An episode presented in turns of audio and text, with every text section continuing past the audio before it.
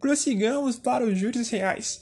Eles funcionam de maneira contrária aos nominais, não incluem correção monetária e inflação em seu cálculo. Consequentemente, se a inflação em um período for igual a zero, tanto os juros nominais quanto os juros reais terão o mesmo valor.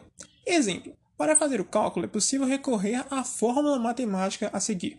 1 mais IN será igual a 1 mais R vezes 1 mais J, sendo que IN será a taxa de juros nominal, R taxa de juros real e J a inflação do período.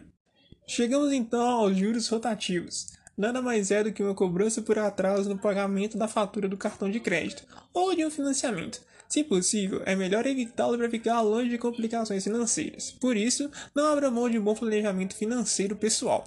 Por exemplo, usaríamos um valor total de mil reais gastos no cartão, com mínimo pago de 150 reais e juros de 9% ao mês. O valor não pago é então de 850 reais, com juros de 9%.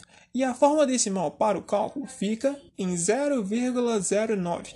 O menos serve para outras porcentagens. Portanto, 850 vezes 1 mais 0,9, totalizando R$ 926,50.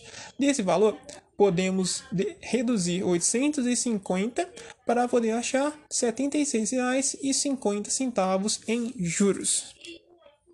E por fim, chegamos em juros sobre capital próprio, os juros sobre o capital próprio são calculados mediante a aplicação da taxa de juros de longo prazo, TJLP, sobre os valores das contas do patrimônio líquido, exceto a reserva de reavaliação não realizada, ainda e capitalizada.